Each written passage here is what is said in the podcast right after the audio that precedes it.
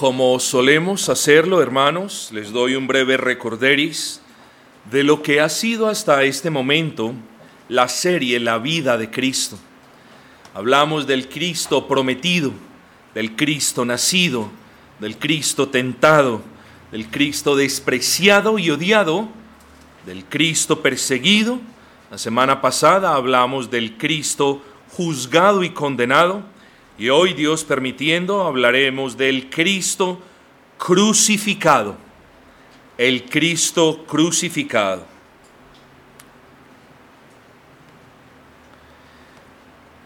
Hermanos y amigos, la cruz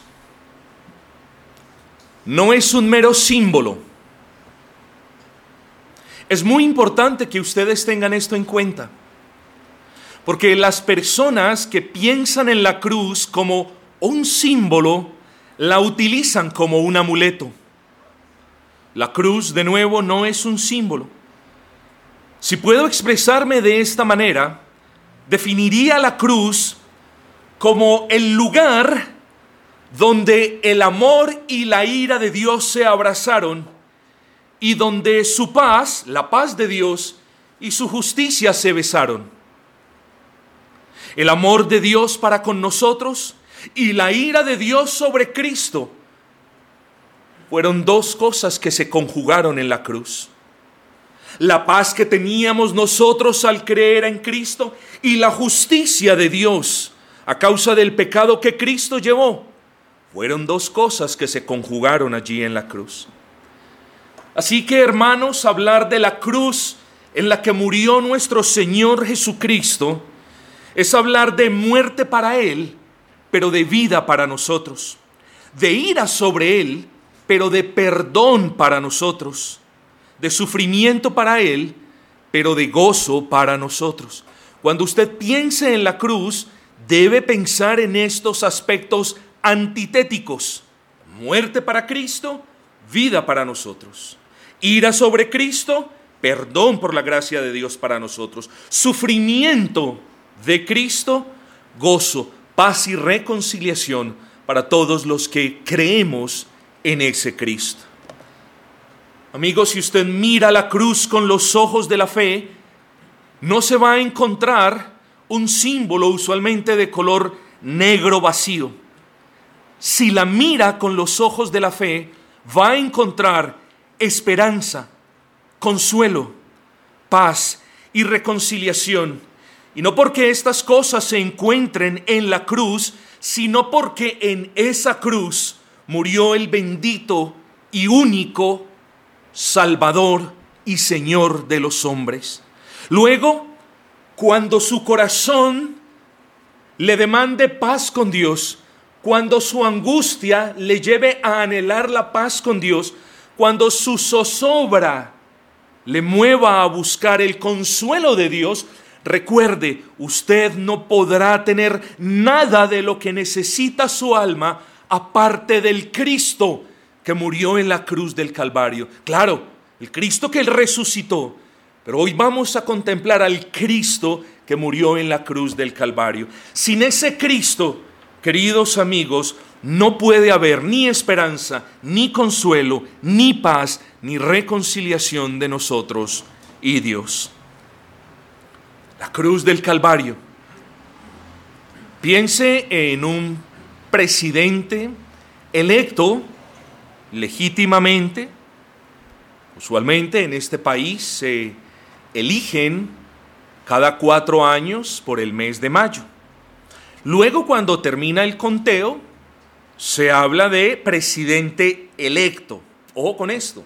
Él no es presidente sino hasta el momento que jure solemnemente y tome posesión. Bueno, si bien Cristo juró desde la eternidad pasada salvar a todos los escogidos por el Padre, fue realmente allí en la cruz donde Cristo reclamó para sí el título de único Salvador y Redentor de los hombres. Fue en la cruz del Calvario, repito, donde nuestro Señor Jesucristo reclamó para sí el título que Dios ya le había dado desde la eternidad pasada. Ah, queridos amigos, no podemos hablar de salvación ni de redención sin la persona de Cristo. Usted no puede hablar de redención y no puede mencionar otra persona aparte del Redentor. Usted no puede decir que el presidente de esta nación se llama Aristóbulo Buendía. No lo es. De la misma manera, usted no puede decir mi redentor es otra persona. Esto lo digo porque hay personas que creen que María es corredentora en el sentido de su maternidad, en el sentido de que ella participó en virtud de dar a luz a Cristo también de la redención de los hombres. Vaya doctrina de demonios, vaya cosa más falsa. ¿Eh? ¿En qué momento, en qué momento la humanidad cayó tan bajo para ir en contra de la palabra de Dios y crear una doctrina que glorificara a un mortal y lo elevara a un nivel divino? No, mis amados hermanos.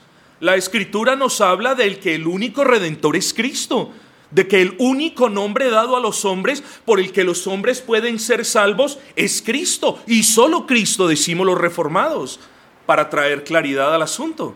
Así que mis amados, allí en la cruz murió el Redentor, el Salvador, de tal manera, de tal manera, que nadie puede hablar de salvación sin Cristo. Usted no puede estar en paz con Dios sin Cristo, pero nadie puede hablar de Cristo sin la cruz. Porque si Cristo, como lo vamos a ver más adelante, no hubiese muerto en la cruz del Calvario, nosotros hoy estaríamos todavía naufragando en nuestros delitos y pecados. Así que nadie puede hablar de salvación sin Cristo, pero nadie puede hablar de Cristo sin la cruz. Porque Cristo vino para morir en una cruz y darnos vida a los que creemos en Él. Nadie puede hablar de salvación sin Cristo, nadie puede hablar de Cristo sin una cruz y no podríamos hablar del cristianismo sin hablar del Cristo santo, justo, crucificado, muerto, sepultado y claro, luego resucitado. Como cantábamos en el himno, murió por mí mi Salvador, crucificado, Dios de amor. Allí la segunda persona de la Trinidad, mis amigos, fue crucificado por disposición del Padre desde la eternidad pasada pero por amor a los escogidos. Allí en la cruz del Calvario, la segunda persona de la Trinidad, encarnada, derramó toda su sangre para que la culpa de quienes creen en Él fuese lavada, cubierta, y quienes creen en Él no merecieran más la muerte que Él vivió a favor de ellos. Amigos, valoremos más la cruz, pero no como un elemento ni como un amuleto mucho menos. Valoremos la cruz histórica en la que murió Cristo, porque en ella se conjugó la salvación de nuestras almas. Bueno es entonces reconocer que en Cristo hay salvación, perdón de pecados y vida eterna, pero urgente es conocer cómo murió Cristo, por qué murió Cristo, por quiénes murió Cristo ¿Y qué logró la muerte de Cristo en aquella fría cruz? Quiero que abran sus Biblias en esta mañana en el Evangelio de Juan, por favor. Evangelio de Juan capítulo 19. Vamos a leer tres versículos. El primero está en el versículo 6. Dice, cuando le vieron los principales sacerdotes y los alguaciles, dieron voces diciendo, crucifícale, crucifícale. El propio pueblo gritando, crucifícale. Pilato les dijo, tomadle vosotros y crucificadle porque yo no hallo delito en él. Ahí podemos ver varias cosas. Primero que Cristo es justo y no tanto por el testimonio de Pilato, sino porque Cristo es justo. El justo murió en la cruz a favor de los injustos. Pero este versículo también es claro, hermanos, y triste, no sé para usted, porque es triste mirar cómo el pueblo, a quien Él amó, por quienes Él vino, gritaban a toda voz, crucifícale. Y es peor aún, mis amados hermanos, que hayan preferido a un ladrón sedicioso y asesino que a Cristo. Vamos a leer el versículo 16. Así que entonces lo entregó a ellos para que fuese crucificado. Tomaron pues a Jesús y le llevaron. Y él, cargando su cruz, salió al lugar llamado de la calavera y en hebreo Gólgota. Y allí le crucificaron y con él a otros dos, uno a cada lado, y Jesús en medio. El título que hoy tenemos, queridos hermanos, es El Cristo crucificado, muerto y sepultado. Ese es nuestro título para la mañana de hoy. Yo trataré de que este sermón obedezca a tres encabezados. ¿Cómo murió Cristo y por qué murió Cristo? Ese sería el primero. ¿Qué logró Cristo con su muerte? Ese sería el segundo punto. Y el tercero, a manera de exaltación, bendito Cristo crucificado. Esos tres puntos gobernarán nuestras meditaciones o las guiarán en la mañana de hoy. Así que vamos sin más preámbulo al primer punto. ¿Cómo murió Cristo? Hay muertes de muertes. Y entre las muertes hay miles de maneras de morir. Unas más dolorosas, otras menos dolorosas y otras sumamente dolorosas y agonizantes. Una muerte natural puede ser o no puede ser dolorosa. Incluso algunas muertes violentas no son dolorosas cuando la acción violenta causa que el individuo muera de manera instantánea. Pero la muerte de nuestro Señor Jesucristo ni siquiera fue una muerte violenta. ¿Usted sabía eso? Fue una muerte tortuosa. Usted puede pensar en la muerte de Cristo en la cruz del Calvario como un proceso en el que sí se pretendía la muerte del crucificado, pero en un proceso en el que tenía como propósito torturarlo y buscar el máximo sufrimiento del crucificado antes que muriera. Usted no puede pensar en la cruz del Calvario como un trozo de madera y allí se clavaban y amarraban y golpeaban y todo lo demás y se acabó. No, la crucifixión en los tiempos de nuestro Señor Jesucristo, en los contextos históricos y culturales en los que Cristo vivió, era una crucifixión agobiante, tortuosa. Era un método de tortura, no para que quedara vivo, sino para que luego muriera. Así que la peor de las muertes en la región donde vivía Cristo, en los tiempos de Cristo, bajo el dominio romano, que tenía en los tiempos del Señor era la crucifixión. Era una manera de atormentar a quien era atado y clavado de un madero antes de que éste muriera. No vamos a hablar hoy de dónde viene la crucifixión, vienen, se han probado crucifixiones en diferentes contextos, en diferentes culturas orientales, ciertísimamente era uno de los métodos preferidos por el imperio de Roma en sus dominios. No vamos a hablar de que si la cruz era un madero vertical o era un madero vertical con un travesaño. Hermanos, habían múltiples maneras en las que también los romanos crucificaban a sus víctimas. Habían múltiples maneras. Habían, cruz, habían crucifixiones donde el crucificado estaba como a manera de X. Hermanos, ese no es el propósito de este sermón. Eh, la manera como tal, la manera extrahistórica, no la conocemos y nos debemos en ese orden de ideas limitar a lo que dice Cristo en su palabra. Él murió en la cruz, fue crucificado, no fue atado, fue clavado en pies y en manos. Allí en la cruz del Calvario entonces, hermanos, podemos ver el sufrimiento de Cristo. Ojo con esto, nosotros vimos una película, al menos yo la vi hace como, como 30 años. Bueno, cuando era pequeño íbamos eh, ciertos días de cierta semana a ver cierta película y todos salían llorando.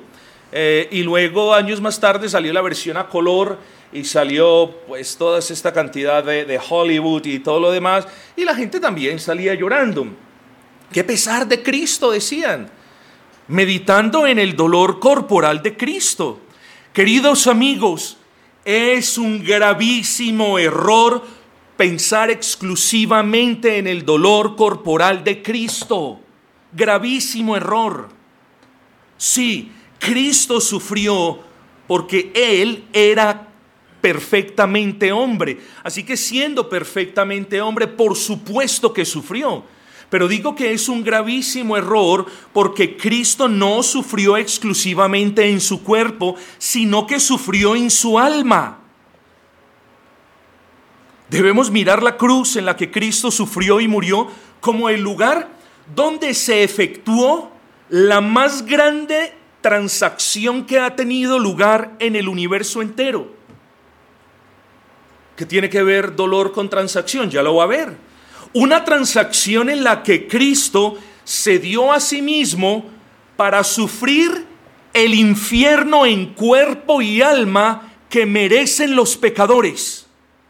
¿A cambio de qué? A cambio de que los pecadores fueran reconciliados por Dios y recibieran el cielo que ellos no merecen. ¡Qué gran transacción! La vida de Cristo, mis amados, el Cristo que murió en la cruz, es una vida de obediencia, pero su muerte fue una muerte de cruz.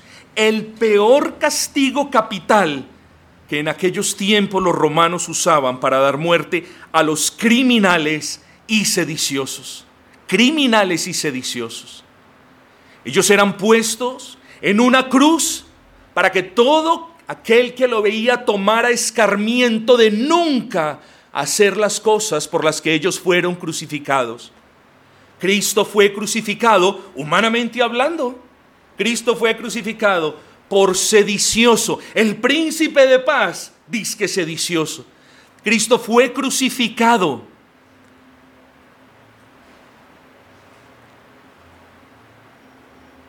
De una manera vulgar, vil, viciosa, por ser un criminal, el santo crucificado como si fuera un criminal. Aquellos a quienes vino a bendecir, a ministrar, a proclamarle las buenas nuevas, fueron los que le pagaron con un crucifícale. Queridos hermanos, esa multitud que dio voces a una diciendo, fuera con ese, danos a Barrabás. Muchos de ellos del Señor tuvo misericordia de muchos de ellos y más adelante, ante la predicación de Pedro, estaríamos, nosotros matamos al Cristo. ¿Qué podemos pues hacer para ser salvos? Yo espero que quienes entre ustedes no hayan abrazado a Cristo de verdad, con todo su corazón, en fe y en arrepentimiento, hoy puedan aunar sus voces a los de la muchedumbre que una vez gritaron, crucifícale, no nos importa que lo maten, allá con él.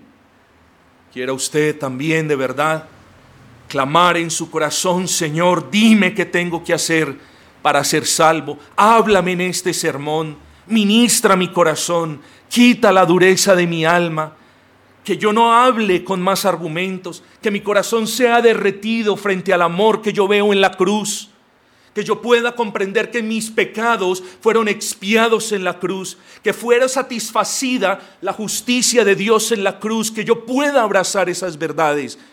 Pide esas cosas, alma necesitada, que hoy es una oportunidad para tu alma. Así que ese Cristo fue crucificado históricamente hablando por clamor del pueblo que Él vino a salvar. Pero desde la perspectiva espiritual no podemos ser humanistas. Tenemos que juzgar conforme la información nos da la escritura. Así que Él fue crucificado porque así lo determinó el Padre. en el consejo eterno de Dios estaba que su Hijo viniese a este mundo, sufriese burla, vituperio, desprecio, que fuese condenado injustamente y que luego sufriese una muerte expiatoria. ¿Cómo? En la cruz. La muerte de cruz para el Hijo no fue dejada al azar por las circunstancias históricas. No, mis amados hermanos, fue una orden explícita del Padre que hasta donde sabemos sería para aquel entonces la muerte más dolorosa que existía en aquella región. Espero que me haya comprendido. La Biblia no nos dice que fue decreto del Padre tal y tal cosa, pero nosotros lo vemos en la revelación progresiva de la palabra de Dios.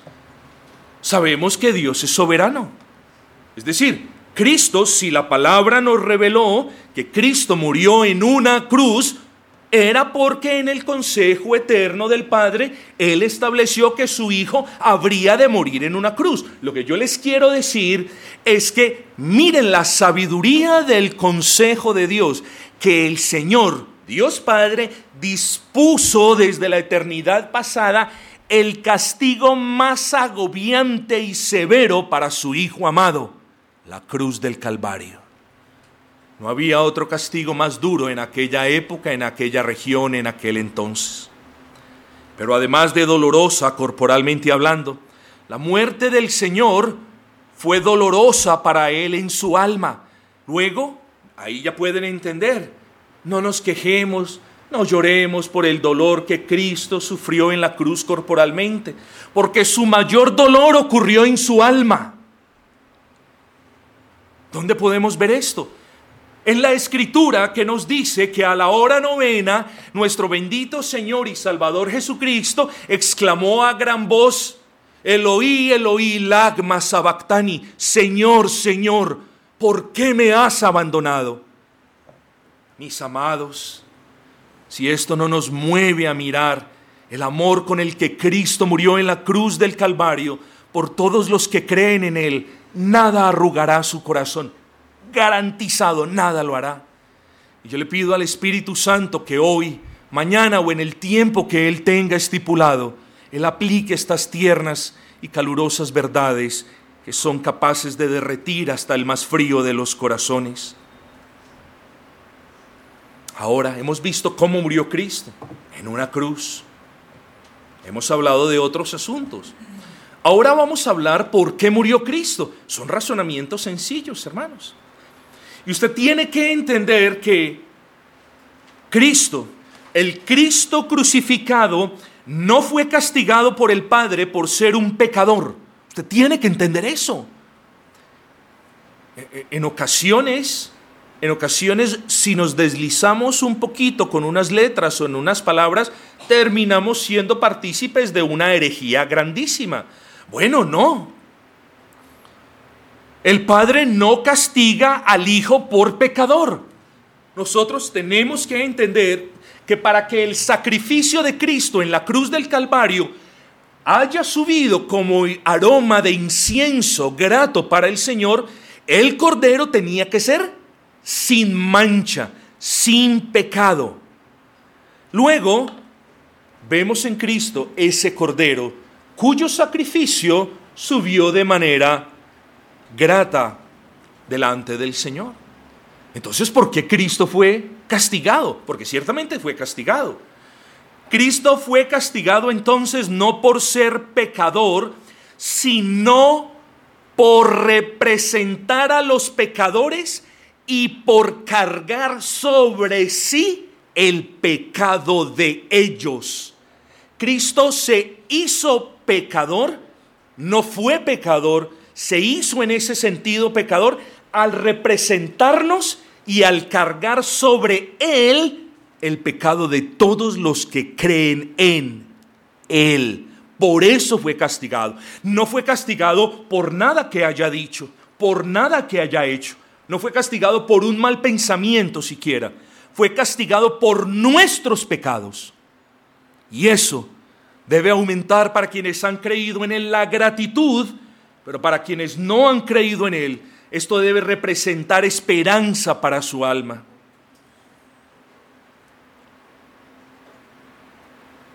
Así que Cristo murió en una cruz. Y ya dijimos, pero no por su pecado, porque Él es Dios Santo, sino por el pecado que Él cargó. ¿El pecado de quién?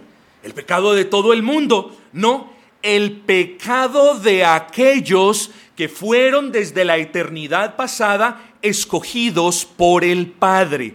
Ojo con esto, aquí no quiero entrar en una cuestión ah, teológica de la que ya hemos hablado innumerables veces. Este es un sermón evangelístico y no obstante usted lo tiene que entender.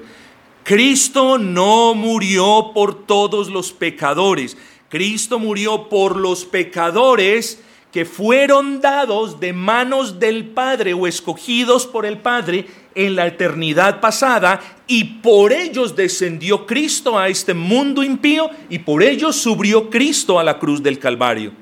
Y quizás alguno de ustedes se preguntará, ¿y cómo sé si soy escogido? Muy sencillo.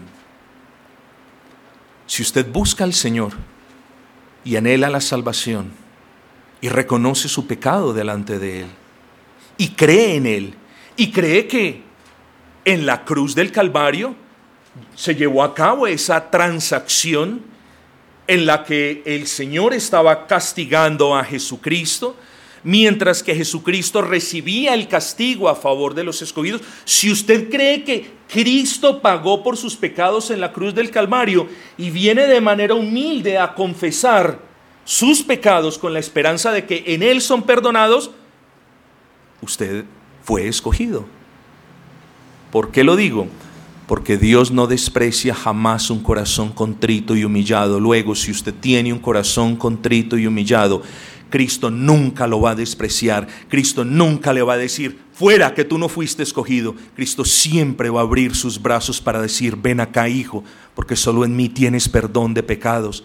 Así que pecador, ven a Cristo, muévete hacia Cristo, corre hacia Cristo, porque Él es el único nombre que Dios le ha dado a la raza humana en el que podamos ser salvos. Y sin Cristo no hay salvación, ni reconciliación con Dios, ni paz, ni vida eterna.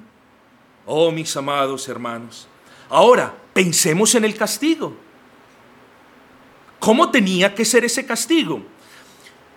Ese castigo tenía que ser el castigo que los pecadores, es decir, a quienes él representaba, merecían. ¿Cuál es ese castigo? No es el purgatorio. El purgatorio es una invención católico-romana. Por favor, si no cree, estudie y vea la farsa y la trampa que hay en la mentira del purgatorio. Por favor, no crean en eso. Eso es mentira es un lugar mítico que se inventaron con tal de sacar esto, hermanos. Pero ahora no vamos a hablar de eso. El castigo que sus pecados merecen es este, sufrimiento y condenación eterna, tortuosa, tanto para sus cuerpos como para sus almas. Usted menos de eso no merece. Y el que crea que merece menos de eso todavía no conoce a Cristo, ni ha bebido las mieles de su bendita gracia.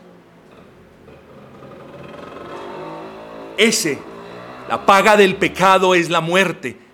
Ah, usted quiere que le paguen. Claro, todos los 15 se está mirando a ver si ya me entró o a ver si ya me llaman para que me paguen. Bueno, de la misma manera, cuando usted practica el pecado, ama el pecado y no viene a Cristo, alístese para que le paguen lo que su pecado merece. Condenación eterna, sufrimiento tortuoso para su cuerpo y para su alma en el infierno. Ese es el castigo que merecen nuestros pecados. Luego, para que haya entonces justicia en nuestra salvación, ese castigo tuvo que sufrirse o tuvo que haber sido sufrido por nuestro representante. ¿Entiende eso? Porque si eso no es así, no podemos hablar de justicia en nuestra salvación. Así que Cristo en la cruz del Calvario sufrió el infierno, sufrió en su cuerpo el infierno que nuestros cuerpos merecen a causa de nuestro pecado y nuestro bendito Cristo sufrió en su alma el infierno que nuestras almas merecen a causa de nuestros pecados. Algo menor que eso, y estamos hablando de cosas injustas. Allá nuestro bendito Cristo pagó el precio total, mis amados. Así que en la cruz, Cristo no solo fue burlado, herido, tentado, rechazado, sino que fue en la cruz que Cristo pagó el precio que el pecador merece, como ya lo acabamos de decir. De nuevo, mis amados, es necesario tener en claro que la cruz no es un amuleto de buena suerte, ni tampoco es el símbolo del cristianismo.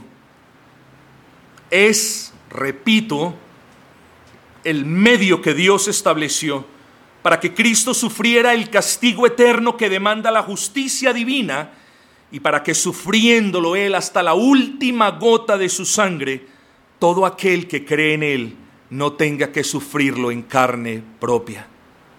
Así debemos ver lo que hizo Cristo en el Calvario. Ahora bien, hermanos, cada uno de estos puntos amerita al menos tres o cuatro sermones. Ustedes conocen, hermanos, creo yo más conveniente darles a ustedes esas cuestiones básicas para que ustedes le pidan al Señor, mediten en sus notas, le pidan al Señor que ministre sus almas. Pero vamos a movernos hacia el segundo punto, ¿Qué logró Cristo con su muerte? ¿Qué fue lo que logró Cristo con su muerte?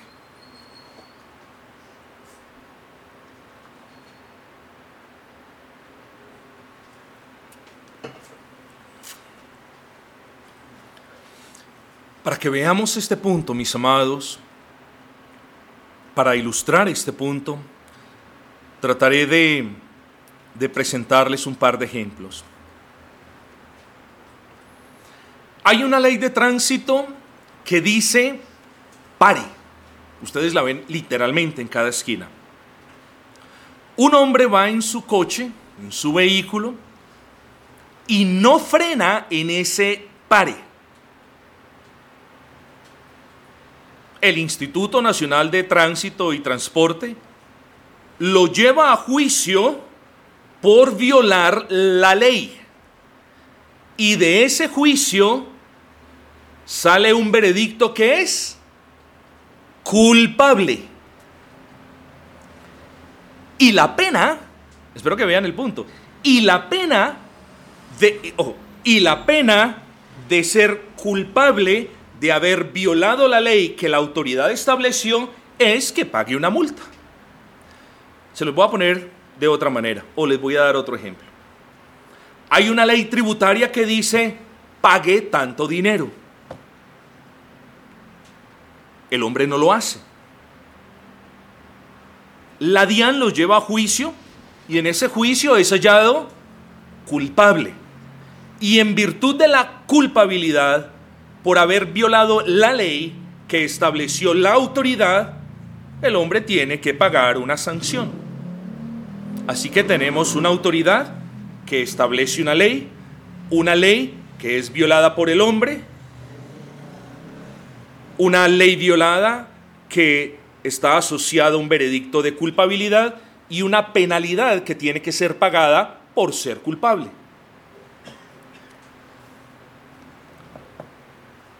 Hay unos mandamientos, mandamientos de Dios. Y usted viola esos mandamientos. Y Dios, no teniendo al culpable por inocente o no teniendo por justo al pecador, juzga el estado del hombre y lo halla culpable. Nadie puede justificarse delante de Dios. Nadie puede presentarse delante de Dios y decir, yo soy inocente de lo que me acusa, Señor. Nadie puede decir, pero es que, Señor, yo caí Quizás yo sí soy culpable, pero yo caí porque este otro me indujo a caer. Nadie podrá ser justificado delante del Señor, como lo leíamos en Gálatas, por las obras de la ley. Nadie. Es decir, por lo que usted haga, por la supuesta obediencia que usted haga, por el buen joven que usted crea ser, por el buen empleado que usted diga ser, por el buen hijo o familiar que usted crea ser. Nadie va a estar en paz con Dios por esos asuntos.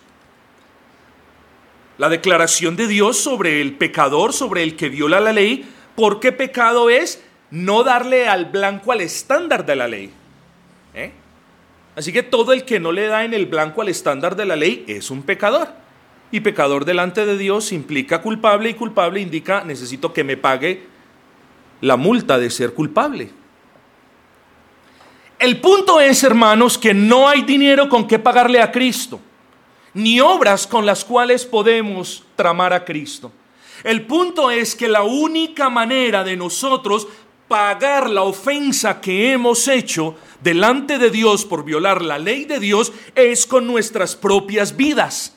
No por un mes, no como dicen los mentirosos por un tiempo en el purgatorio, sino por toda la eternidad. Ese es el pago de la Biblia. Si usted no cree en la Biblia, listo, no hay problema. Pero si usted dice creer en la Biblia, entonces tiene que creer que hay una retribución de justicia para todo aquel que es injusto. Pero ¿qué logró Cristo con su muerte en la cruz del Calvario? Unos hablan de dos, otros hablan de tres. Pero principalmente, en mi opinión, mis amados, Cristo logró allí en la cruz todas las bendiciones de las cuales el creyente disfruta. Pero quiero mencionar dos en particular, propiciación y expiación. Propiciación y expiación. Piensa en esto, propiciación hacia afuera, hacia con Dios y expiación hacia los que represento. ¿Por qué digo esto? Porque en la cruz del Calvario, mis amados, nuestro Señor Jesucristo aplacó la ira de Dios a causa de los pecados que Él llevó sobre sí. Eso es propiciación en palabras muy sencillas. En la cruz del Calvario, Cristo fue la propiciación de nuestros pecados, es decir, Él aplacó la ira de Dios a causa de nuestros pecados. Pero en la cruz también Cristo obró la expiación, propiciación, aplacó la ira de Dios a causa de los pecados que Él llevaba sobre sí. Pero también tenemos que hablar de expiación. Cristo expió, cubrió con su sangre la culpa del pecado de los pecadores que Cristo estaba representando. Espero que entienda lo que le dije. Es decir, en primer lugar, Cristo pagó la cuenta que el pecador jamás podía pagar.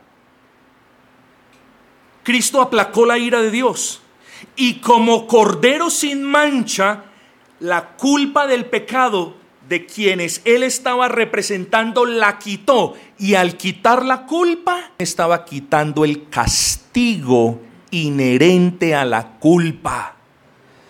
Así que hermanos o amigos que no han creído en Cristo, miren con los ojos de la fe a ese Cristo crucificado, porque allí satisfizo la justicia de Dios, para que la ira de Dios no cayera sobre nosotros que la merecíamos, sino sobre el santo, sobre él que no la merecía. Y haciendo esto, de nuevo, aplacó su ira y expió los pecados. Es decir, nos dejó sin mancha delante de Dios. De ahí, queridos hermanos, que nosotros debemos tener estos conceptos en claro. Usted podría resumir todo lo anterior de la siguiente manera. La muerte expiatoria del inocente de Cristo satisfizo la justicia de Dios a favor del pecador arrepentido. Vuelvo y se lo repito si lo quiere anotar. La muerte expiatoria del inocente de Cristo satisfizo la justicia de Dios a favor del pecador arrepentido eso es cierto, porque eso es lo que nos dice la palabra. En esto consiste el amor. No en que nosotros hayamos amado a Dios, sino en que Él nos amó a nosotros y envió a su Hijo en propiciación por nuestros pecados. Envió a su Hijo para aplacar la ira de Dios a causa de nuestros pecados. Hermanos, no ha sido justa la exposición, pero espero que esto los lleve más a meditar en estos asuntos y también a pensar en la grandeza de la obra de Cristo. Y vamos a terminar este sermón a manera de exaltación a Cristo, porque nuestro tercer punto es el bendito Cristo crucificado. Ya tenemos claro que el Señor Jesucristo, con su muerte expiatoria a favor de los pecadores, procuró no solo darles el perdón de pecados, reconciliándolos así con Dios, sino también les dio vida eterna y gozo y el privilegio de que disfrutaran de Él para siempre.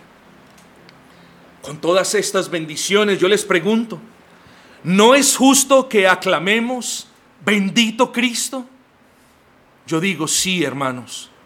Aclamemos, bendito Cristo, porque ¿qué hubiese sido de los pecadores sin un representante santo y perfecto? Hágase la pregunta, ¿qué hubiese sido de mí si no hubiese tenido alguien que me representara? Usted estaría perdido y yo también con usted. ¿No les ha pasado que a ustedes, que quienes son los mejores amigos, los han abandonado cuando más los han necesitado? Eso pasa muy a menudo. Pero así no es Cristo, mis amados. En vez de intentar guardar su vida, la dio por nosotros. Y en vez de salvarse a sí mismo, prefirió representarnos como nuestro sustituto para soportar el peso de la ira de Dios que merecen nuestros pecados.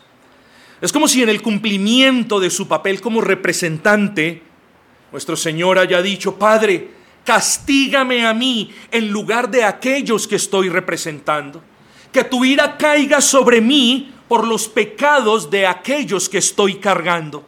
Padre, yo soportaré el rigor de tu justicia, pero ellos no, que no lo pueden hacer.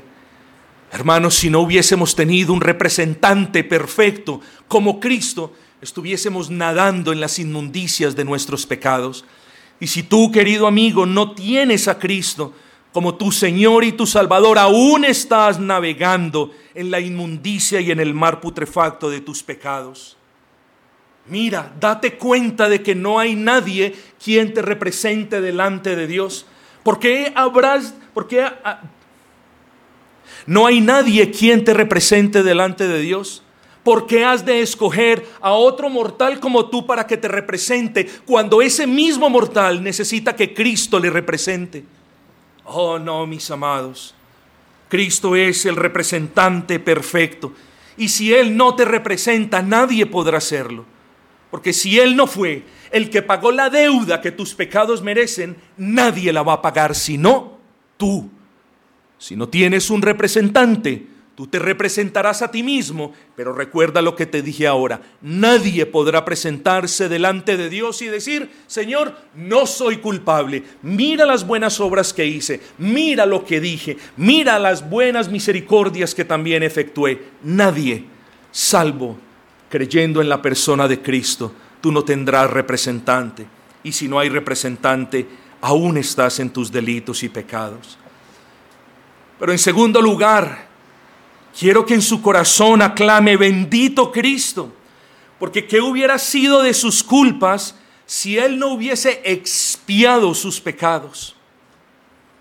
Si no hubiera habido expiación de pecados, nuestros pecados que son rojos como la grana y escandalosos como el carmesí, hubiesen permanecido frente a Dios. Si no hubiera habido expiación, sus pecados aún estarían frente a Dios. Y si sus pecados aún están frente a Dios, sépalo en esta mañana que Dios está airado contra usted en cada minuto, en cada instante. No se confunda. Dios es un Dios bueno, misericordioso, bondadoso, tan amoroso que envió a su Hijo, a su unigénito Hijo, para que Él llevara los pecados de todos los que creen en Él. Pero no se confunda. Dios es justicia y Dios no puede tener por inocente al culpable. Si sus pecados no han sido cubiertos o no han sido expiados, aún están frente al Dios Santo que demanda el derramamiento de sangre por esos pecados. Y si Cristo no derramó tu sangre, su sangre por ti, la tienes que derramar tú por toda la eternidad. Qué extraño que a los hombres se les diga, oiga, ¿quiere una riqueza o quiere ser pobre? Extraño que el hombre diga, no, no, no, no, yo quiero ser pobre. Extraño, ¿cierto? Eso no pasa. Qué extraño que al hombre pecador se le presente las riquezas de Cristo y el hombre escoja ser miserable sin Cristo. Es cosa extraña. Bendito y alabado sea nuestro Señor.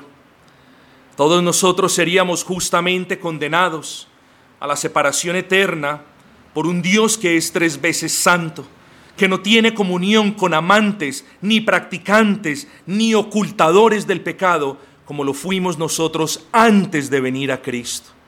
Como dice Hebreos 2.17, por lo cual, hablando de Cristo, debía ser en todo semejante a sus hermanos, para venir a ser misericordioso y fiel sumo sacerdote en lo que a Dios se refiere, para expiar los pecados del pueblo. Muy probablemente si alguien sufre por nosotros, sufrirá hasta el punto en el que diga, ya es mucho dolor, lo siento, sufre tú por lo que tengas que sufrir, pero yo me voy. Pero no es así nuestro Cristo. Nuestro Cristo es el sumo sacerdote.